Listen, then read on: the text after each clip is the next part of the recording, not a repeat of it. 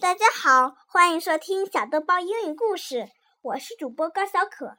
今天我们讲的故事叫《The Peacock》。Long ago, they say, Peacock did not have the beautiful feathers he has now. He had dull brown feathers and a short tail. It happened that Juno, a goddess, loved Peacock so much she decided to grant him one wish.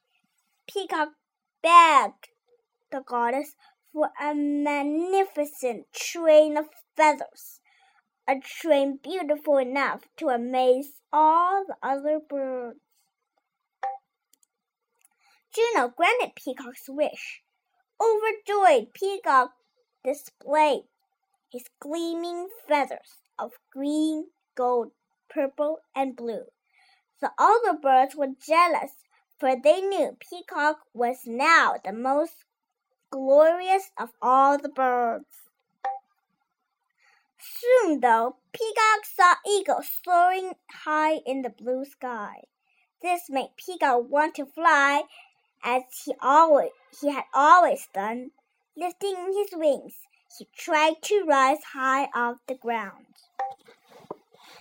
But the weight of his magnificent train held him down. He could hardly fly higher than the tree tops.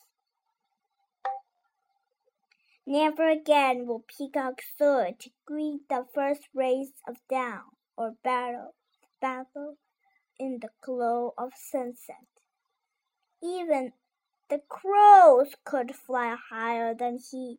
Yes, Peacock was beautiful, but now he would always be close to the ground.